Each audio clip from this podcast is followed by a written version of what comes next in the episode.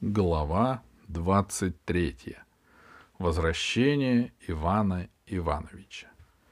Когда через пять минут они вышли из машины времени в лаборатории замка, их оглушили грохот, шум и музыка. Они осторожно выглянули из лаборатории и поняли, что музыка несется из большого зала.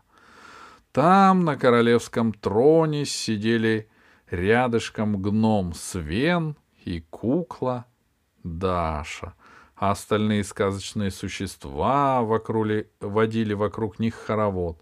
Свадьба была в самом разгаре. «Пойдем на свадьбу?» — спросила Алиса. «Нас приглашали». «Обязательно», — сказал Иван Иванович. «Только сначала я позвоню твоему папе, чтобы он не волновался».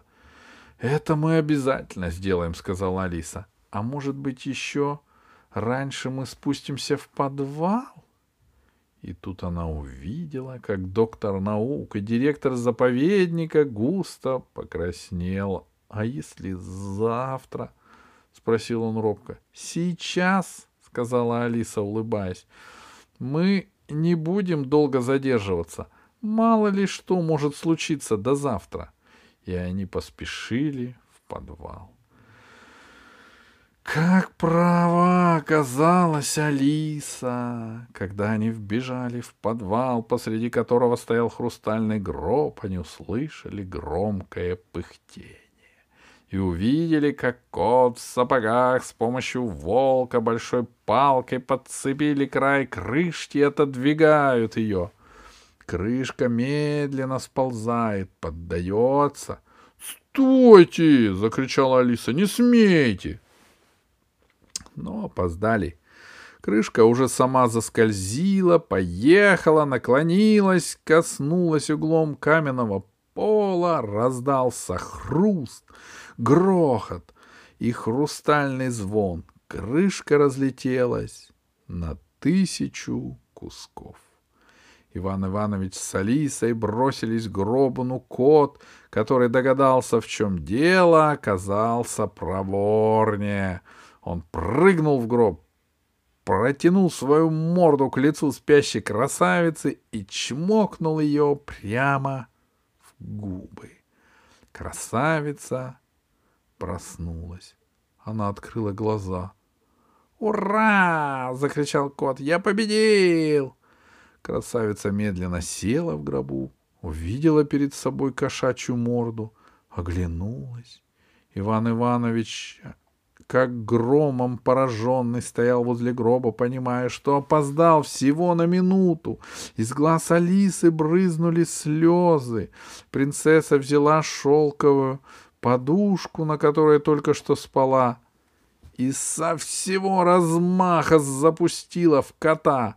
Кот взвизгнул и вывалился из гроба на, на пол. «Кошек здесь развели!» — сказала принцесса капризным голосом. «Прямо в кровать лезут!» Потом она посмотрела на Ивана Ивановича и сказала, «Иван, помоги мне отсюда вылезти!» Она подала директору заповедника руку, и тот помог ей выбраться наружу. Потом она взяла Ивана Ивановича под руку и медленно пошла с ним к выходу, не обращая внимания на кота и волка. У нас два, две свадьбы «Это нечестно!» — закричал вслед кот. «Так не по правилам! Я тебя первый поцеловал!» От самой двери принцесса обернулась и сказала, «А у моего Вани все впереди». И они исчезли. За ними ушли, понурившись, кот и волк.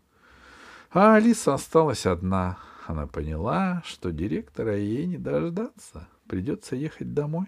Она почувствовала такую усталость, что даже не захотела веселиться на свадьбе гнома Вени. Алиса потихоньку выбралась из замка и пошла к автобусной остановке. Здесь она позвонила домой из видеофона автомата. «Папа», — сказала она, — «я вернулась. Скоро буду дома, не волнуйся». «А я и не волнуюсь», — сказал отец. «Только что мне звонил Иван Иванович и обо всем рассказал».